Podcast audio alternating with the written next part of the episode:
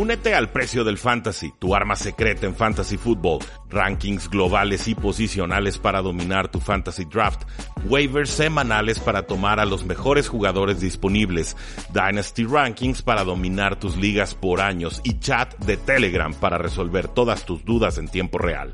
Visita stam.store diagonal precio NFL o da clic al link en este episodio para suscribirte.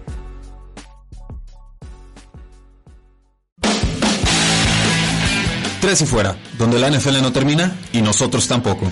Rudy Jacinto y Oscar Huerta analizan todo lo que sucede dentro y fuera del terreno de juego. Previas, resúmenes, apuestas, fantasy fútbol y mucho más. Comenzamos.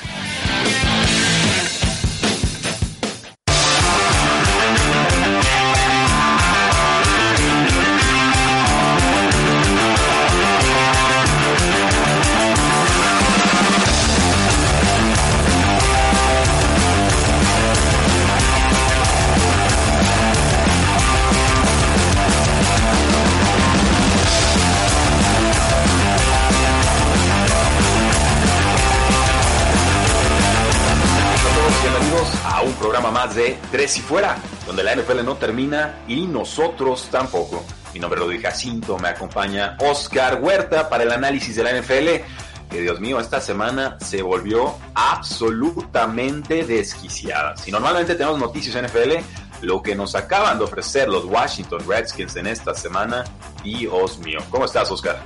Muy bien, muy bien, un gusto estar aquí y, y se volvió un poco político esta semana absolutamente político y, no solamente por el cambio de nombre, que era el tema que todos esperábamos, pero desde el miércoles venía sonando un artículo del Washington Post que se tardaron en soltarlo para protegerse legalmente. Y, ya saben que cuando el Washington Post está protegiendo legalmente es porque viene algo muy, muy fuerte. Es de los periódicos más importantes y creo yo más respetables en los Estados Unidos. Y ahora nos dice el Washington Post que 15 ex empleadas acusaron de acoso sexual al equipo, a personal del equipo, durante el tiempo en el que estuvieron trabajando con los Washington, quién sabe cómo se llamen, pero podemos decirles Redskins para efectos de este bloque. De esas 15 personas, solo la ex coordinadora de marketing, Emily Applegate, pudo hablar de forma oficial porque las demás están con acuerdos de no divulgación non-disclosure agreements, como se le llama en los Estados Unidos, por lo cual eh, no tienen derecho a hablar y si lo hacen se les puede demandar por parte del equipo. Por supuesto, los Washington Redskins no les dieron permiso de hablar. Son acusaciones que van del 2006 al 2019, todas ellas con Dan Snyder como el dueño del equipo. Oscar, impresiones generales. Eh, pues muy mal. Dijo, de entrada, eh, parece que este año, entre el año pasado y este año parece que ha sido el año de las revelaciones y enfocado un poquito más a, al tema del acoso sexual ha sido recurrente. Y, lo hemos visto ya prácticamente en todos los aspectos, desde la política hasta los deportes, hasta la tecnología, así que ha sido un tema recurrente en absolutamente todos lados, en todo el mundo. Y uno que lamentable porque eres un equipo, uno de 32 equipos de los más caros, más populares, más importantes, me atrevo a decir hasta del mundo, no solo de Estados Unidos, porque en solo valor neto de un equipo de fútbol americano estás por ahí con los top de fútbol soccer, lo cual es la comparativa, por así decirlo. Entonces, eres una organización enorme. Encima de eso, eres la organización de la capital de Estados Unidos. Sí. Eh, entonces, encima de eso traes un problema por el racismo que puede implicar tu logo y tu nombre de equipo y, digo, ya estás tratando con eso, pero digamos, no estás del lado bueno de todo el mundo de entrada. Entonces, el hecho de que esto salga claro que pues e, es, totalmente incorrecto y es algo con lo que se tiene que terminar y lidiar, así como el racismo, esto es igual de importante y es algo que, que pues, tiene que terminar, en pocas palabras. Sí, tiene, tiene que haber un despertar de la conciencia, Oscar, colectivo. Si estos momentos tan complicados nos enseñan algo, es que tenemos que reevaluarnos, ver quiénes somos, qué queremos hacer, de dónde venimos y, realmente trabajar y aspirar por algo superior, porque estos temas de los Washington Redskins no son nuevos. Desgraciadamente, eh, en, hace algunos años hubo acusaciones de las eh, porristas diciendo que no les, quería, que les retenían el pasaporte en Costa Rica o algo por el estilo. Eh, no, no recuerdo en qué parte y les decían que tenían que hacer actos excesivamente fuera de lugar, no, necesariamente sexuales, pero simplemente un acoso eh, sexual en el sentido de que tenían que tratar bien a los clientes o socios con los que están tratando las gentes de los Washington Redskins. Entonces no, no, no puede ser. Esto no puede ser. Esto no es aceptable. Esto está mal. Esto tiene que ser condenado absolutamente. Y que lo haga Dan Snyder en este momento, que vamos, igual no es Dan Snyder el que está involucrado en estas acusaciones, falta ver, no, es, no está directamente implicado en estos temas. Pero la realidad es que es su responsabilidad, porque es su equipo, es su franquicia y es un dueño ausente y un dueño incompetente, y lo ha sido desde hace tiempo para cualquiera que haya puesto atención a esta franquicia de los Washington Redskins. Oscar, las, las acusaciones son eh, por ejemplo, insinuaciones no bienvenidas, comentarios de naturaleza sexual, exhortaciones a usar ropa reveladoras y coquetear con clientes para cerrar eh, ventas. Gente acusada en el artículo incluyen al, que ya se retiró, el, el, anunciante en radio, el locutor Larry Michael, al exdirector de Pro Personnel Alex Santos y al exdirector asistente de Pro Personnel Richard Mann II, los últimos dos ya expulsados, expulsados del equipo, y el primero pues anticipó y dijo yo ya me voy, gracias. Eh, sí, o como dices, Dan Snyder no necesariamente está implicado directamente, no creo que no hay ninguna acusación directamente contra él. Eh, lo que sí sé es que hay una o dos personas de su círculo interno cercano que sí están acusadas, más los que ya mencionaste. Eh, y, y sí, como dices, está bien que no puedas estar encima de absolutamente todos tus empleados, considerando que eres un equipo de NFL, tienes un estadio y puedes tener miles de empleados, pero, la cultura, la cultura. Y, y, deja tú la cultura. Eh, fue cuánto fue? Fueron casi 13 años. ¿No se enteró? Eh, exactamente, ponle, está bien, pasa una vez, te enteras y lo arreglas. Durante 13 años no hiciste absolutamente nada y fue algo recurrente. Es ahí donde, regresando al tema de la cultura, o sea, qué va a ser permitido y qué no, conforme a cómo reacciona el dueño y, marcará exactamente la cultura de tu equipo. Y desde ahí sabemos que está totalmente mal.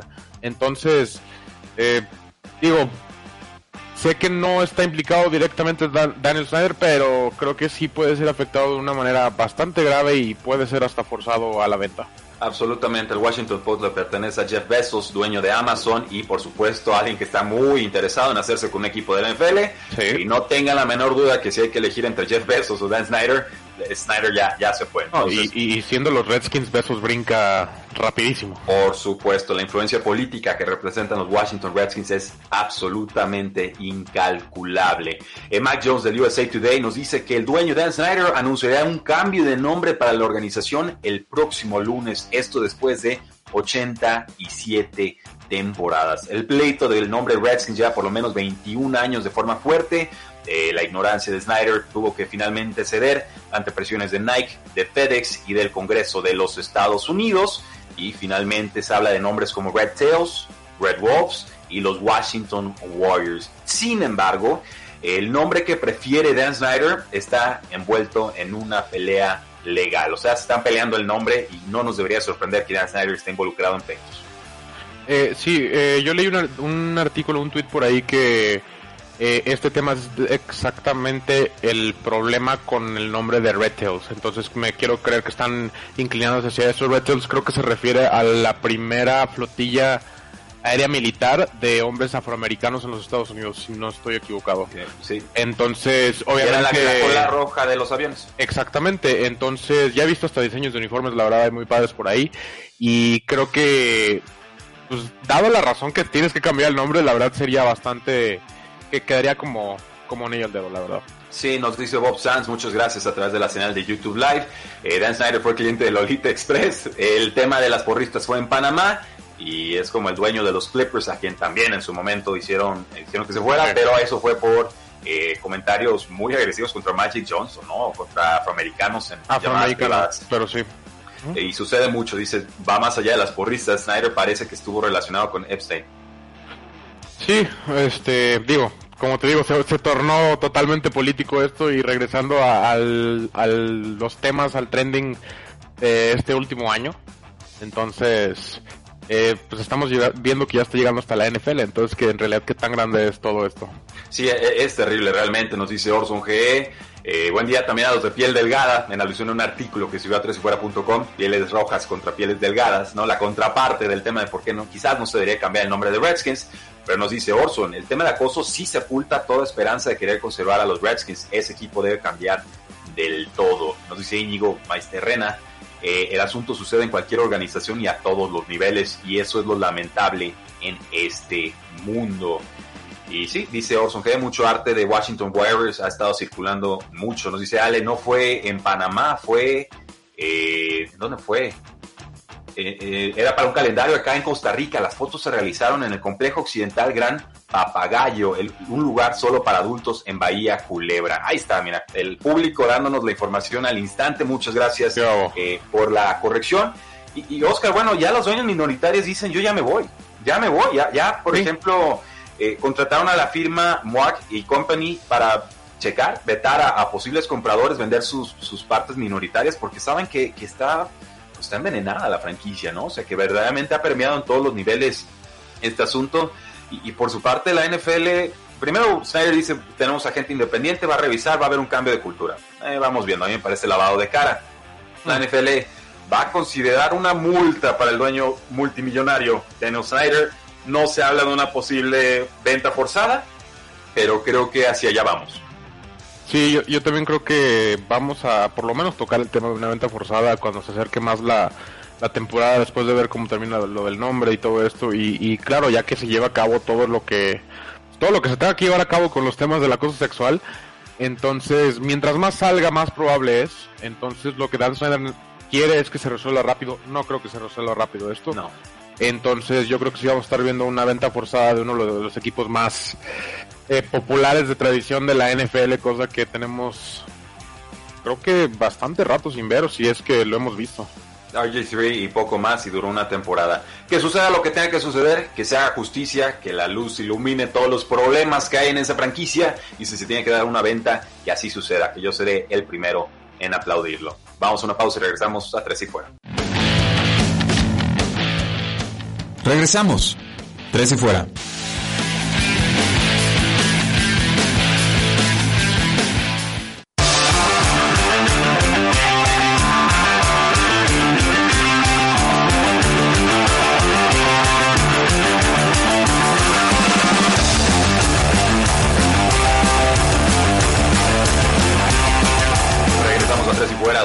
No termina y nosotros tampoco. Yo soy Rudy Jacinto, me acompaña Oscar Huerta. Le está dando un pequeño trago a su bebida, pero no pasa nada porque eh, habla mucho, habla bien y habla con conocimiento de causa. Y Oscar, quiero que me hables acerca de esta extensión de contrato de Miles Garrett por 5 años y 125 millones de dólares, 50 de ellos garantizados antes de meternos a todo el tema de jugadores que, etiquetados que renovaron y jugadores con el franchise tag que no renovaron, hashtag Dak Prescott. Eh, bueno, con Malgret primero vi el, número total y me asustó un poco, porque sí, sí repasé tantito la temporada, las, sus temporadas anteriores y dije, sí es bueno, sí es digno de, ese primer pick overall. Es, formidable, Oscar. Ajá, no, yo sé que sí, pero todavía no ha tenido esa temporada de 20 sacks que estoy esperando. Todavía no ha tenido ese... el, récord es, el récord es de 22.5 de Michael Strader. Sí, digo, acercarte a los 18, 19 es a lo que voy. Todavía no he tenido esa temporada de explosión, pero después vi el dinero garantizado y se me hizo, la verdad, bastante razonable. Creo que pues estás hablando de poquito más de un tercio del dinero apenas. Eh, digo, haciendo referencia a otros contratos que hemos visto recientemente que andan sobre los 80% garantizados del contrato. Eh, me gusta el contrato, sé que sí lo puede llegar a valer fácilmente eso y más.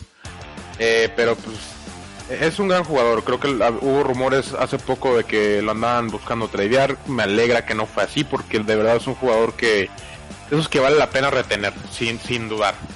Sí, es, un gran jugador, sinceramente. Yo estoy, enamorado de su juego. 24 años, pick número uno del 2017 en el draft, despedazando a líneas ofensivas. Tiene 30.5 capturas en 37 juegos.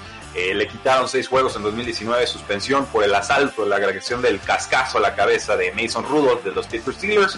Eh, vieron los Browns que esto era un, incidente de una vez, que no tiene un historial agresivo. Yo por eso me, generalmente me inclino a pensar que la versión de Mouse Garrett es más real que la de Mason Rudolph, pero no tengo elementos para afirmarlo y entonces no, no voy a defenderlo a capa y espada del asunto.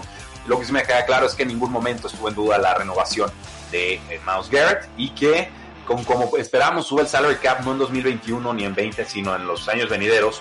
Eh, eventualmente este contrato puede ser muy barato, sobre todo por los 50 millones de dólares garantizados. Me parece que es, es un contrato bastante manejable, que si se cumple, lo tendrá con el equipo hasta el 2026. Oscar, los Chiefs renovaron al nose tackle Chris Jones, 4 años, 85 millones de dólares, 37 de ellos garantizados, 60 de ellos garantizados en caso de lesión. ¿Los vale? Sí, definitivamente. Antes de ver el contrato de Patrick Mahomes, de, ver los detalles pues de cómo estaba estructurado, dije no sé cómo van a firmar a Chris Jones, yo creo que lo van a terminar tradeando. Eh, después de que obviamente fue una extensión 12 años, los primeros dos no pagas nada y verás un poquito de relación a este contrato de cómo están separados.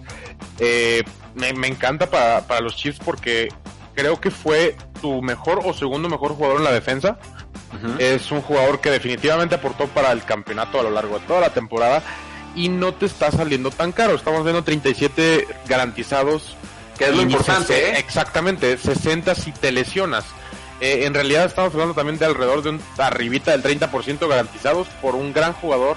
Cuatro años, que entonces le está sacando de todos modos sus mejores años de los 26 a los 30 años. Y para cuando se acabe el contrato ya estás entrando a lo bueno de Patrick Mahomes, entonces eh, pues ya va a tener 30 años Chris Jones, le vas a sacar los mejores cuatro años de su vida cuando puedes hacerlo por el contrato de Patrick Mahomes. Entonces me encanta este movimiento desde un lado financiero, vaya. No, totalmente. En el campo también, me parece que es intermitente Chris Jones, pero cuando se enciende, oh, pregúntele a, los, San Francisco 49ers. Eh, quería superar los 20 millones de dólares anuales, lo supera con este contrato. Tuvo 33 capturas en 4 años, 24.5 de ellas en las últimas dos temporadas. Entonces, los Chiefs siguen posicionados fuertes para luchar por otro Lombardi, aunque sigue teniendo algunas dudas de su defensiva. Y Oscar, el último jugador que aprovechó la fecha límite para que los etiquetados pudieran recibir una extensión a largo plazo fue el corredor Derek Henry de los Tennessee Titans y esta me sorprendió porque no sonó absolutamente nada los medios hasta el mero día.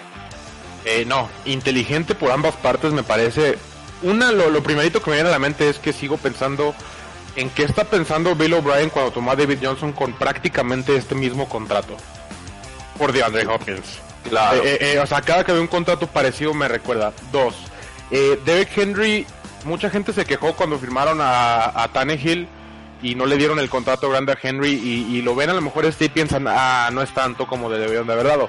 Eh, creo que Derek Henry fue inteligente al pensar en cuatro años en que los equipos ya no le van a pagar a los corredores. Eh, o sea, estamos viendo un, tren de, estos últimos dos años a quizá los próximos dos años. Yo, ahí diría, espérate al siguiente porque salen muchas estrellas, ¿eh? Con excepción de dos o tres. Sí.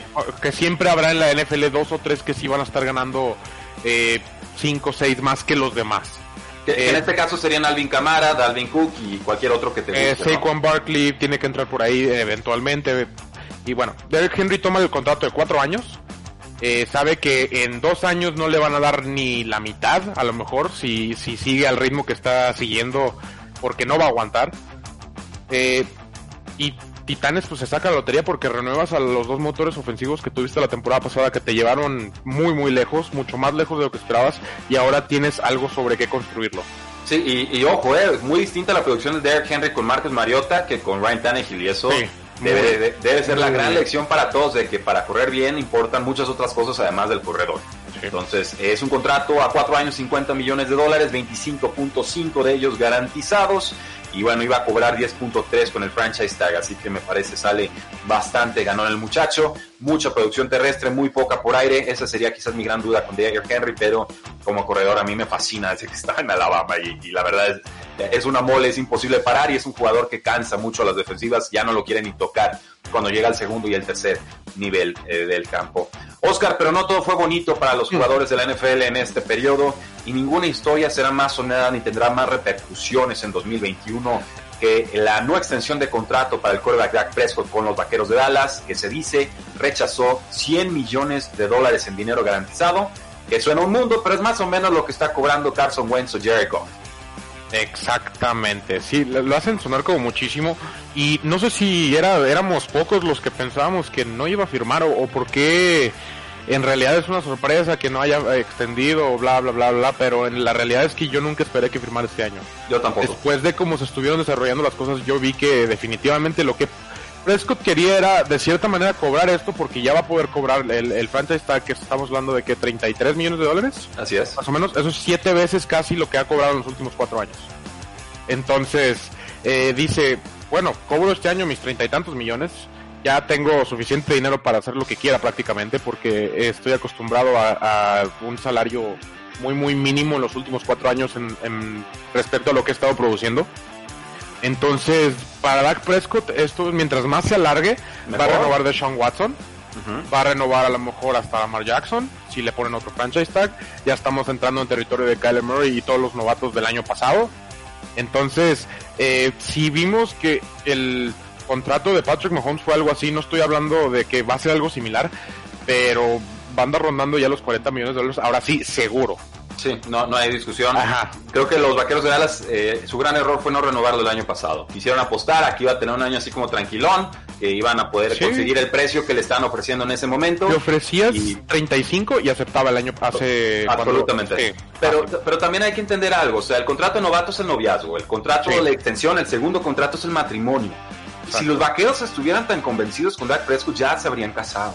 Y no lo han hecho. Entonces, eso a mí me, a mí me dice, no necesito que me lo digan, yo puedo verlo a través de los números y las negociaciones. Sobra quien lo quiera. Que no, que no están convencidos al 100 con él. Porque, por ejemplo, cambia el nombre de Dak Prescott con Patrick Mahomes y por supuesto que le ofrecen el dinero que pida. Entonces, es una diferencia quizás abismal de talento, pero quiero reflejar el punto de que si el equipo estuviera 100% convencido con el mariscal de campo, ya lo habría firmado y habría accedido a sus condiciones. Dak Prescott quiere cuatro años, los vaqueros están pidiéndole cinco. Dak Prescott ya está pidiendo más por los 40 millones de dólares, los vaqueros siguen en 35, 36. Yo creo que esto va a una segunda etiqueta de jugador franquicia, 38 millones en 2021 y a un divorcio porque los, vaqueros, sí, porque los vaqueros no supieron negociar en tiempo y forma y era antes del contrato de, Patrick Mahomes. Y, después del contrato de Patrick Mahomes, cinco años ya no se ve tan, tan descabellado. Y ni, o sea, a lo mejor ya a lo mejor está pensando hasta en 6-7. No digo que los 10, pero 6-7. Y, y si quieren, y denme 40 por los 6-7. Ya, a lo mejor ya no les va a pedir 45, pero ahora quiere 7 años. Sí, entonces ojo ahí, ¿eh? No parece que se haya resuelto la saga, pero ya dos años que lo pudieron extender y dos años que los vaqueros no lo consiguen, habiendo firmado a todo lo que rodea a Dak Prescott, corredores, receptores, línea ofensiva y más. Oscar, son muchos nombres, los voy a leer recurrido, me dices ah. una impresión general. Shaq Barrett, pass rusher de los Tampa Bay Buccaneers, firma su etiqueta de jugador franquicia, demanda porque quiere ser considerado pass rusher, no linebacker, y esto representa una diferencia más o menos de 2 millones de dólares. ¿Vale ese dinero? Sí, definitivamente. Tuvo que casi 20 sacks, 20 si no, si no me equivoco el año pasado. Fue el hombre récord, sí. Ajá, o sea, no, no sé por qué, y como Chandler Jones, eh, eh, no los están, no le están haciendo caso. Los dos tuvieron más de 19 sacks y los tienen así como que, pues ahí están. a ver, si repiten. Ajá, exactamente. Y, y Shaq Barrett a lo mejor no ha tenido tantos años así en el pasado como Chandler Jones, pero ha sido efectivo. AJ Green, receptor de los Cincinnati Bengals, aún no firma su etiqueta de jugador franquicia. Eh, ¿Será cambiado? ¿Se quedará? Eh, no sé, no sé qué quieren ahí hacer con Joe Burrow y, el futuro. Eh, creo que AJ Green no quiere estar ahí ya. No, ya, ya está. Bob Dupree, pass rusher de los Pittsburgh Steelers, también firma su etiqueta de jugador franquicia y como Shaq Barrett también presentó una demanda para que lo consideren pass rusher en lugar de linebacker externo. ¿Lo vale? Sí, y pues es, dinero extra, entonces yo creo que sí hacen bien en pelearlo. Sí, que lo peleen. Eh, para mí, Butterfree, cuidado, ¿eh? O sea, son, tecnicismos. Muchos, muchos, este, muchos sacks, pero poca presión comparable. O sea, parece como que le llegó demasiadas veces al quarterback para las veces en las que se le acercó. Y esa métrica generalmente suele tender hacia la media, no bajar eh, agresivamente. El safety Anthony Harris de los vikingos de Minnesota firma etiqueta de jugador franquicia y no debe sorprender que no sucediera nada porque firmó tarde la etiqueta y simplemente nunca sonó alguna negociación ahí con, con Mike Zimmer. Eh, creo que ahí la defensa de vikingos ya está a punto de entrar en una etapa de transición. Creo que ya está llegando a sus últimos años y oportunidad para Kirk Cousins. Entonces, eh, España. Sí, el, el Hunter Henry de los Chargers firmó la etiqueta, dice que no tiene ningún problema con ella y la firmó desde el 13 de abril y simplemente va a tratar de jugar bien este año para cobrar más o menos como Austin Cooper el, año, bueno, este off-season que fueron 4 millones y, no, pero 4 años y como 44 millones de dólares. ¿Lo, ¿Lo, vale la etiqueta? Sí, sí, definitivamente Hunter Henry para mí es, es sala cerrada top 5 de la liga. Se ha lesionado bastante, pero creo que la cosa ahorita en los Chargers es como que todos estamos así esperando a ver qué va a pasar ahí. Porque nadie sabe, a pesar de que ya tienen su coreback, se supone, eh, siento que están como que de puntitas todavía. Sí, el pass rusher Matthew Judon de los Baltimore Ravens, etiqueta de jugador franquicia, pero vean lo que hicieron aquí los Ravens y por eso me encanta este equipo, porque son bien inteligentes y parece que la NFL no toma nota. eh, es un pass rusher, linebacker, y deciden, ¿sabes qué? Le estamos eh, pagando en punto eh, medio. Entonces, le van a pagar punto medio entre pass rusher linebacker y ya no hay demanda. Oh, sorpresa, ¿no? no disminuyes tu riesgo como franquicia. No voy a seguir con los otros nombres, Oscar. El guardia Brandon Sharp de Washington firmó desde el 8 de abril su etiqueta. Justin Simmons, el safety de los Broncos de Denver, firmó desde hace rato, el 14 de julio. Bueno, hace rato, hace poquito, el 14 de julio. Eh, Joe Tooney, el guardia de los Patriotas de Nueva Inglaterra, etiquetado y no cambiado, eso debe sorprender a varios. Leonard Williams, el liniero defensivo de los Giants, etiquetado, no, no, para mí no vale lo que, lo que ni el trade en su momento, eh, con un año de contrato, y luego mantenerlo aquí con un franchise tag, creo que Dave Gettleman aquí se equivoca de lleno. Pero lo más importante sería Yannick Ngakwe, el pass rusher de los Jacksonville Jaguars, que no ha firmado su etiqueta y ya dijo, yo ya me voy, háganle como quieran, yo voy a aplicar la Jalen Ramsey y yo no quiero saber más de este equipo. Y quiero, quiero ver quién se va a sacar la lotería ahí, porque eventualmente creo que lo van a tener que malbaratar un poco a la Antonio Brown en su época, pero quiero ver quién se lo va a llevar, porque sí es un gran jugador que es bastante consistente y fue parte de esa gran defensa de Jacksonville que fue que estuvo llena de estrellas y él fue gran parte de ella. Y ya dijo, no me importa si no, si hacen un trade por mí, no extendemos contrato, yo juego con esa etiqueta. Eh, jugadorazo, ¿eh? algún contendiente con dinero que se lo lleve y sus aspiraciones de Super Bowl habrán subido de forma considerable. Vamos a una pausa y regresamos a Tres y Fuera.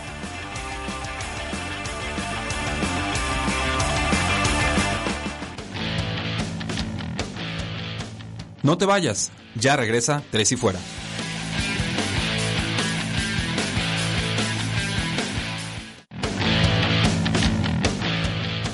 Es hora de más, tres y fuera.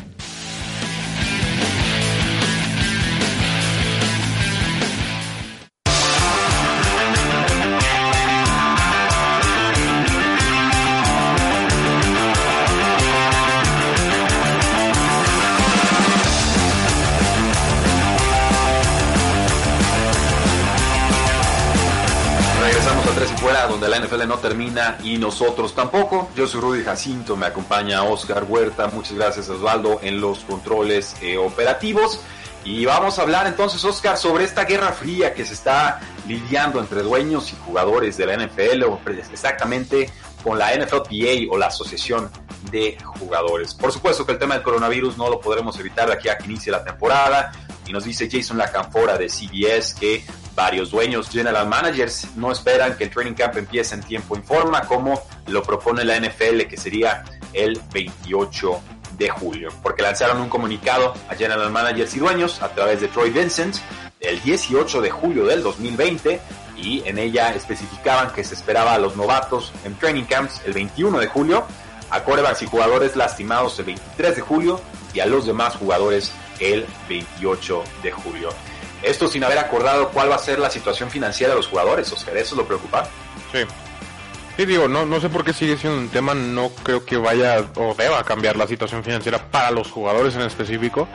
Eh, y, no sé la NFL qué espera o cómo espera que reaccionen los jugadores, pero les aseguro y les firmo que no van a tomar un, corte salarial. No, no, no. Para nada. Es que ya cualquier baja salarial estaría impactando en 2021 porque ya está acordado. Aquí lo que los dueños quieren hacer es abusar y presionar, ¿no? A ver si conceden. Eh, y, hay muchas formas, digo, por supuesto que hay una caída financiera muy importante, se habla por ahí de 70 millones de dólares menos por equipo, que es un mundo. Los jugadores dicen, bueno, extiendan ese impacto salarial a lo largo de 5, 6, 7 años, pidan una línea de crédito y mantengan el salary cap como está y lo vamos pagando con ingresos futuros. Ah, no, los dueños quieren todo el impacto, lo quieren en 2020 y que se lo traguen entero a los jugadores. No va a proceder. Y, lo preocupante aquí es la, postura, ¿no? La postura fuerte, férrea, yo diría miope, pero sobre todo fuerte de la NFL al momento de negociar esto, que se esperaban muchos meses, no lo hicieron y como que les gusta negociar contra reloj para presionar aún más a, a los jugadores. Creo que esa parte es un tanto desleal ya lo dijimos en otro espacio, Oscar, los jugadores, muchos de ellos les traen ganas por el CBA tan desfavorable en muchos sentidos que firmaron. Sí, y de hecho desde el CBA me acuerdo que fue un tema también contra reloj y los dueños querían que funcionara también para presionar a los jugadores y no terminó en eso, simplemente eh, pues aceptaron a final de cuentas, pero creo que se vieron, sí, exactamente, y no se vieron bien y no sé si quisieron tomar el mismo, atacar esto de la misma manera, pero estamos hablando ya de un tema de salud mundial. Entonces, Eh, creo que no es la manera de hacerlo. no me sorprendería si muchos jugadores empiezan a salirse de la temporada, como lo han hecho en el básquetbol y en el béisbol. Creo que sí vamos a empezar a ver una ola pequeña de esos jugadores. Y pues va a ser una temporada rara, como lo hemos dicho ya, no tanto porque no haya eh, aficionados, pero pues si de repente a lo mejor no tienes a Richard Sherman o alguien así en tu equipo y tienes que aventarte la temporada sin a lo mejor uno de tus mejores jugadores, eh, ya cambia la cosa. Entonces, va a ser una temporada injusta. Hasta un campeón raro podemos ver. Sí, eh, Tom Pelicero de NFL Network nos dice que la liga quiere que los jugadores que no van a jugar por el tema del coronavirus lo digan antes del 1 de agosto. ¿Por qué el 1 de agosto? Se van a reportar el 28 de julio. ¿Les vas a dar tres días para decidir si quieren arriesgar sus vidas o no en el campo?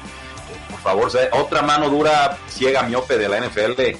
Eh, que no sé por qué están tan antagonistas, entendiendo que esto no es culpa de los jugadores ni es culpa de los dueños. Se está cayendo el mundo. Se hagan aliados, entiéndanlo, trabajen juntos. ¿Por qué les cuesta tanto trabajar juntos? ¿Y por qué nos tienen a los, a los aficionados con el Jesús en la boca viendo si va a haber temporada o no? Porque no lo entiendo, no, no tiene sentido. Se sentaban en sus manos y son gente, los dueños, tan acostumbrados a que todo se haga a su manera, que ahorita que no hay forma de que se haga a su manera, eh, presionan y los jugadores no van a acceder. Y lo único que van a provocar es una situación como en el béisbol.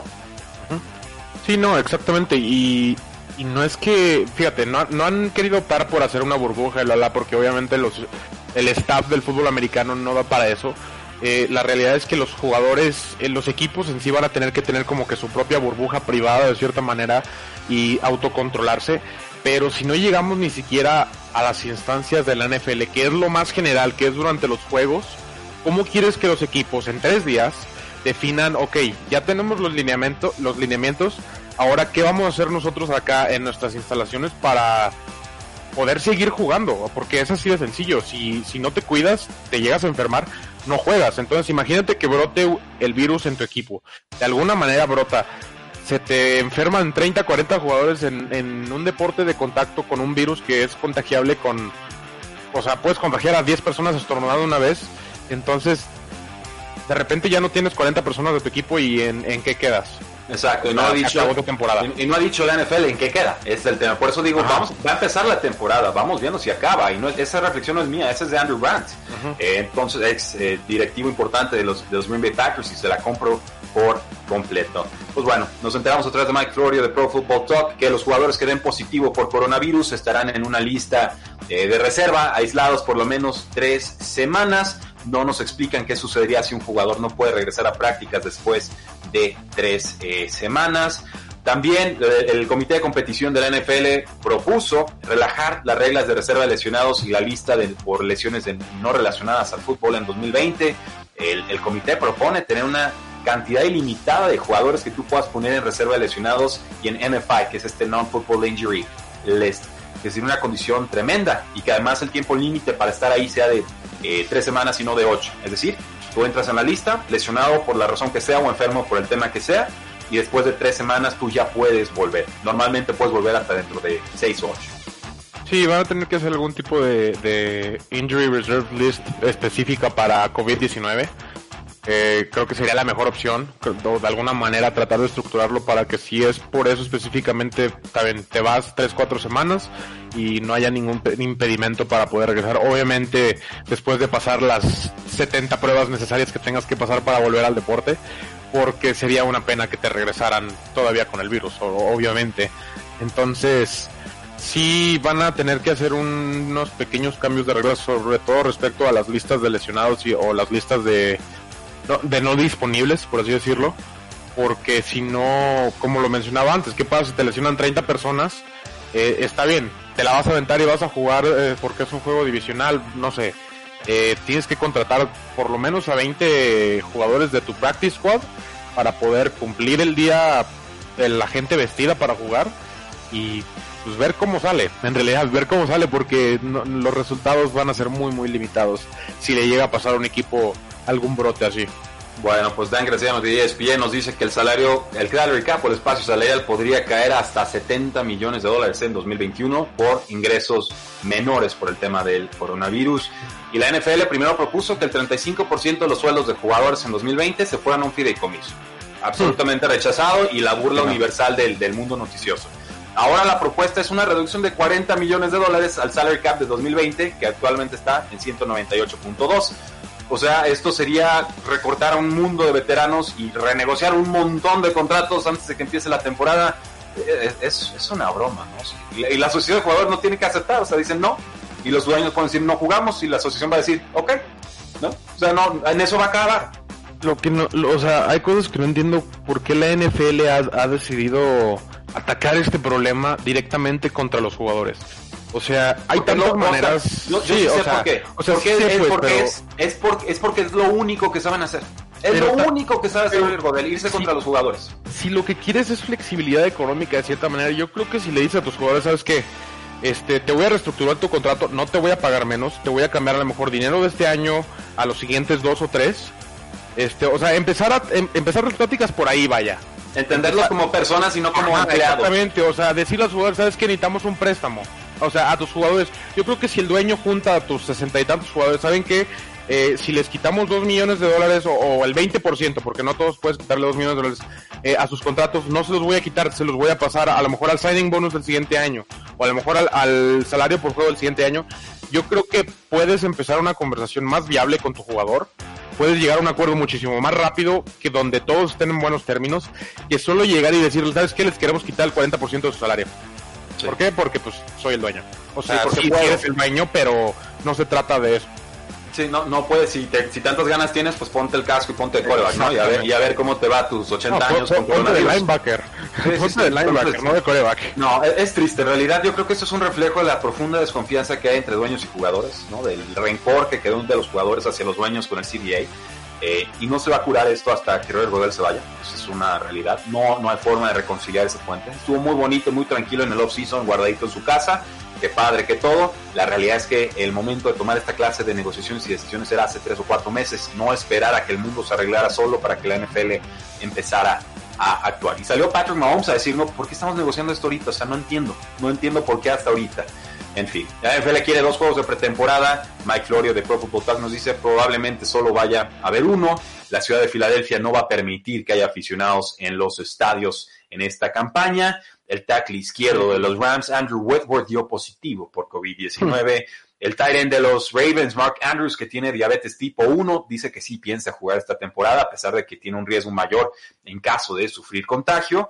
Y Oscar, el dueño de los Cardinals, Michael Bidwell, fue liberado del hospital el domingo pasado después de haber dado positivo por COVID-19. Nada más. Eso es nada más lo que está sucediendo en el mundo del coronavirus. En, una semana. En relación a la NFL en una semana, porque cada semana, desde hace cuatro semanas, hemos estado dedicando el tercer bloque al, coronavirus y la realidad es que siempre se nos queda corto el espacio.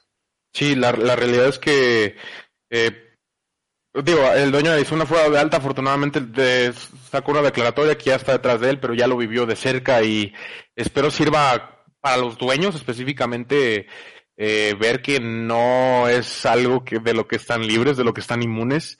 Eh, hablé un poco de esto en mi podcast de Tres y Fuera Cardinals para que vayan a escucharlo luego, pero eh, sí, digo, pasó, creo que eventualmente iba a pasar que le diera al dueño o a alguien de ese estatus, por así decirlo, dentro de la NFL. Y ojalá, como digo, ojalá sirva.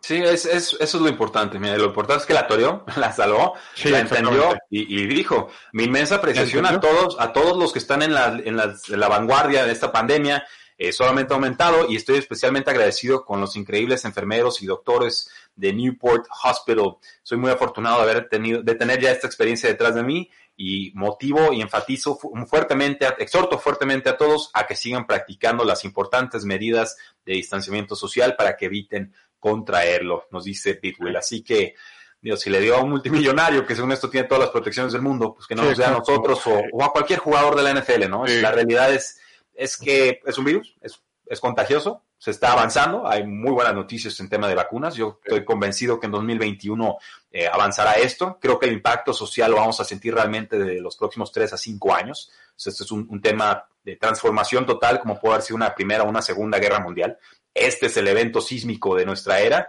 eh, quizás comparable eh, hasta cierto punto con un 9-11, pero en realidad esto es más prolongado y más indefinido, ¿no? Entonces, eh, ese es el entorno que enfrenta la NFL y creo que mientras más pronto, y lo hago así con manitas cerradas en posición de rezo, ¿no? Mientras más pronto entiendan que los jugadores no son enemigos sino socios, más pronto tendremos temporada, más pronto vamos a cobrar todos, yo como, como analista, tú como analista, ellos como jugadores y dueños, y más tranquilo podemos llevar lo que va a ser seguramente una temporada complicada, probablemente recortada y probablemente muy injusto porque algunos equipos terminarán con demasiados contagios para poder competir de forma seria. Vamos a una pausa y regresamos a 3 y fuera.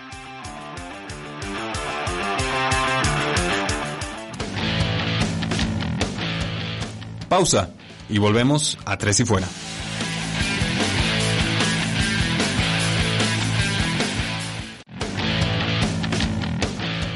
Inicia el último cuarto.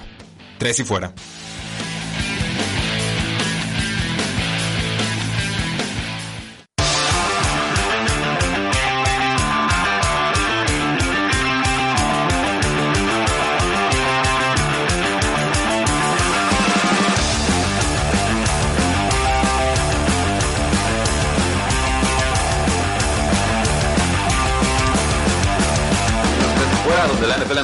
Y nosotros tampoco. Yo soy Rudy Jacinto, tenemos a Oscar Huerta aquí en el YouTube Live en la línea y este es el bloque que siempre dedicamos a todos ustedes, sus preguntas para poderlas resolver como equipo. Oscar nos pregunta Juan Antonio Bullón Cando a través de Facebook Live. ¿Creen que habrá liga? Estamos a dos meses, a poquito menos de dos meses, ya 54 días. Eh, Tú, adelante. Sí, o sea, si la pregunta es, ¿va a haber temporada? Yo voy a decir sí. Y lo hemos dicho, va a empezar. Ahí a ver cómo acaba o si acaba. Sí, yo, yo creo que sí, también me iría por un sí si tuviera que escoger ahorita sí o no. Creo que sí. ¿Cómo? Sin aficionados y con muchas, muchas medidas. No, no de la manera que querríamos, la verdad. Sí, creo que es la forma más sensata de hacerlo. Eh, dice Santiago Pardo, ¿qué les parecen las medidas de salud que está soltando la NFL? Saludos. Eh, pues insuficientes, creo que lo hemos dicho repetitivamente y no, no han hecho, no ha habido una sola cosa que yo diga, ah, eso, eso va a ser, va a cambiar. Que, can, que cancelaran los buffets para los jugadores de la NFL. Sí, sí, pero ya hablando más un poco del día del juego, pues. Pues tienen que comer antes del juego. Sí, pero en el estadio, vaya. Ya. Pues no van a haber buffets en el estadio. Pero. Está bien, bueno. está bien. ¿Piensan que la NFLPA tiene tanto poder para retrasar, cancelar o irse a huelga? Sí, sí, definitivamente son los jugadores, son los que juegan, son, son, son los, o sea, son la esencia del juego. No creo que no hay otra manera de decirlo y, y si ellos dicen que no y de verdad es un no, que no, no va a ser un no real, no un no de, de a ver cómo reaccionan, eh, no veo manera de cómo eh, hagan una temporada sin el NFLPA y vaya. Sí, va, va, a estar complicado y obviamente no quieren, a ver, seamos muy claros en ese punto. Los jugadores no se quieren ir a huelga. Los jugadores quieren cobrar. De, de, sí. Trabajaron toda su vida para estar ahí. Entonces, eh, si se van a huelga es porque en realidad no encuentran la forma de llegarle a los dueños y decirles, oye, entiende que esta bronca no es mía, es nuestra. ¿No? Entonces, ¿por qué quieres sí. que yo asuma las pérdidas de lo que para ti representa una temporada más complicada? Cuando ya acordamos las pérdidas y serían hasta el 2021 y lo acabamos de negociar hace 3, 4 meses, y, no, y según ese contrato que tú firmaste, que me mandaste, que me presionaste y que acepté, no me puedes pedir renegociar absolutamente nada hasta el 2021. Uh -huh. O sea, tú lo firmaste, porque, y lo firmaste el mismo día que explotó la pandemia. Entonces, ¿con qué cara puedes venir a decir, quítate el 40%, el 35% de tu sueldo, a fideicomiso, reduzco en 40% el salary cap porque me gusta el número, o sea, no procede, no es sano, entendámoslo y creo que este es el punto que quiero exhortar mucho con, aficionados, sobre todo los que escuchan a tres y fuera. Eh, somos un programa que trata de defender a los jugadores, porque los dueños no necesitan defensa. Ellos tienen eh, muchos medios, muchos recursos. En realidad, generalmente el jugador es el que queda un poco más desprotegido, aunque ya tiene, por supuesto, sus redes sociales. Tratamos de entenderlo desde ambas posturas, pero en esta no hay dos posturas. Hay una correcta y una insultante de los dueños, nada más. Entonces, los jugadores no quieren huelga.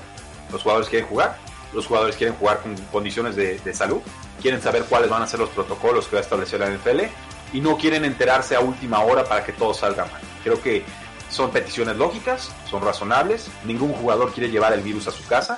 Hay hijos que tienen condiciones como asma, ¿no? como diabetes, como hipertensión en adultos mayores y son simplemente eh, temas con los que vamos a tener que lidiar todos, pero sobre todo jugadores pesados que van a estar chocando unos con otros muchas veces. Y, el tema aquí es qué está haciendo la NFL para proteger la salud de los jugadores.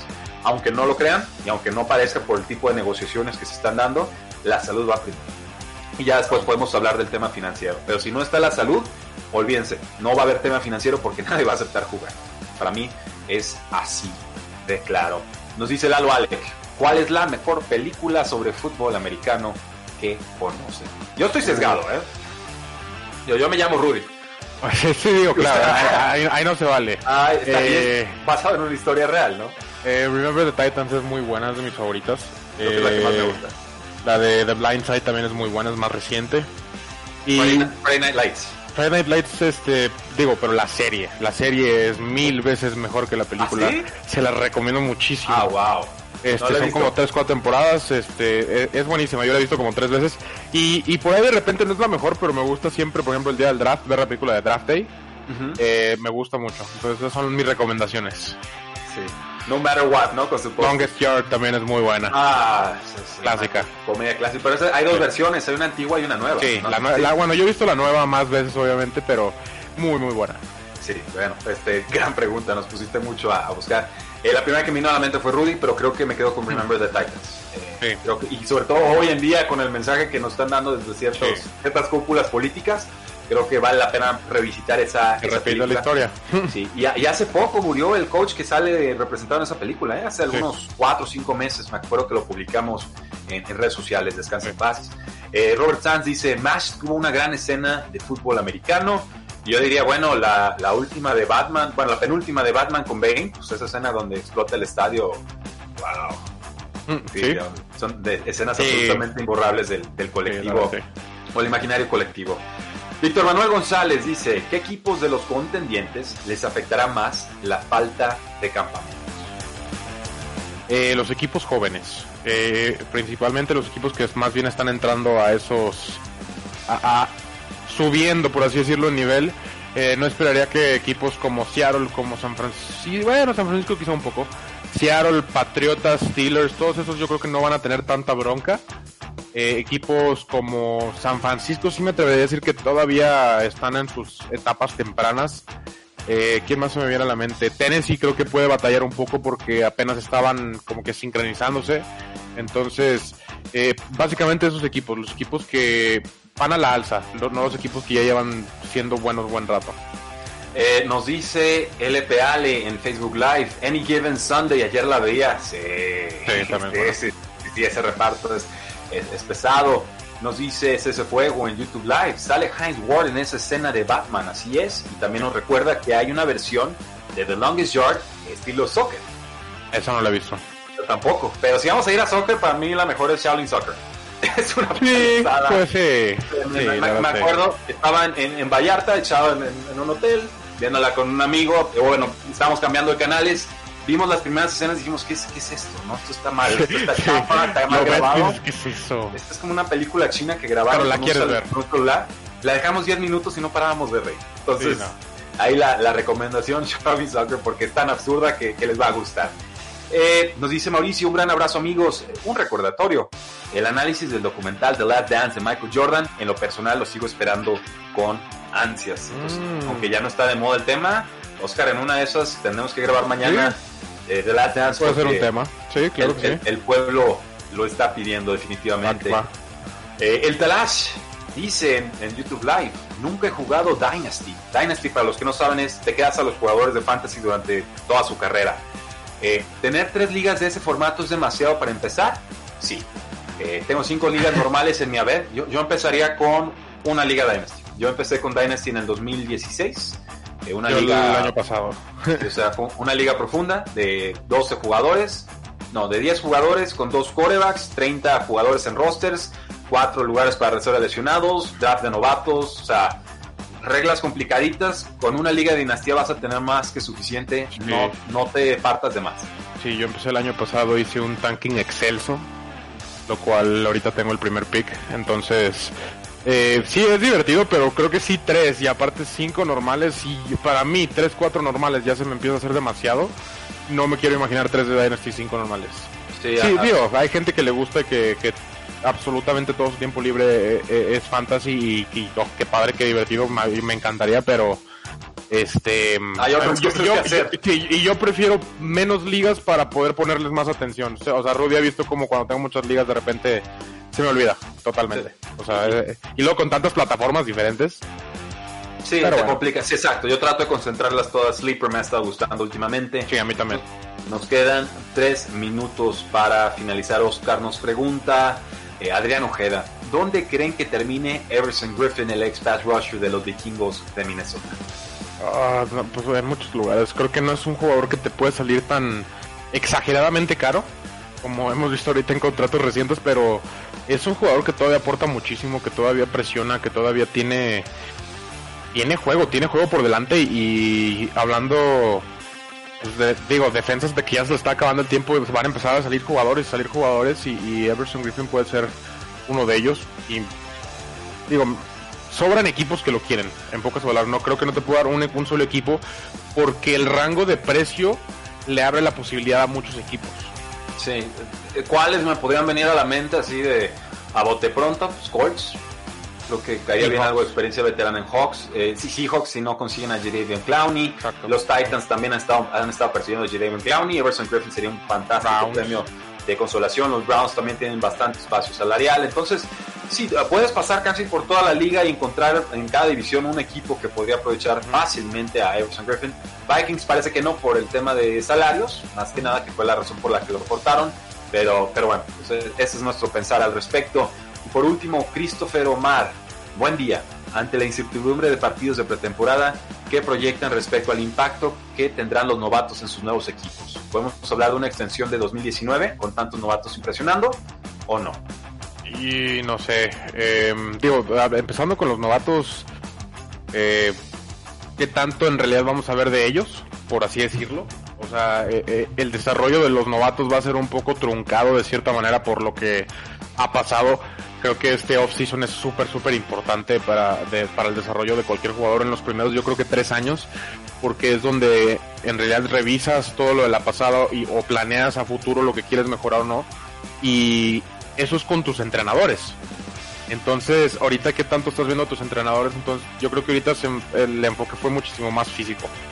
Bueno, pues lo tienen, damas y caballeros. Muchas gracias por habernos acompañado el día de hoy. Yo soy Rudy Jacinto, él es Oscar Huerta. Recuerden que este programa se graba en, bueno, primero se transmite en vivo y luego queda grabado como podcast. Estos clips quedan en youtube.com diagonal 3 y fuera con postproducción. Por supuesto, síganos en Facebook, en Twitter, en Instagram y en YouTube, porque la NFL no termina y nosotros tampoco. 3 y fuera.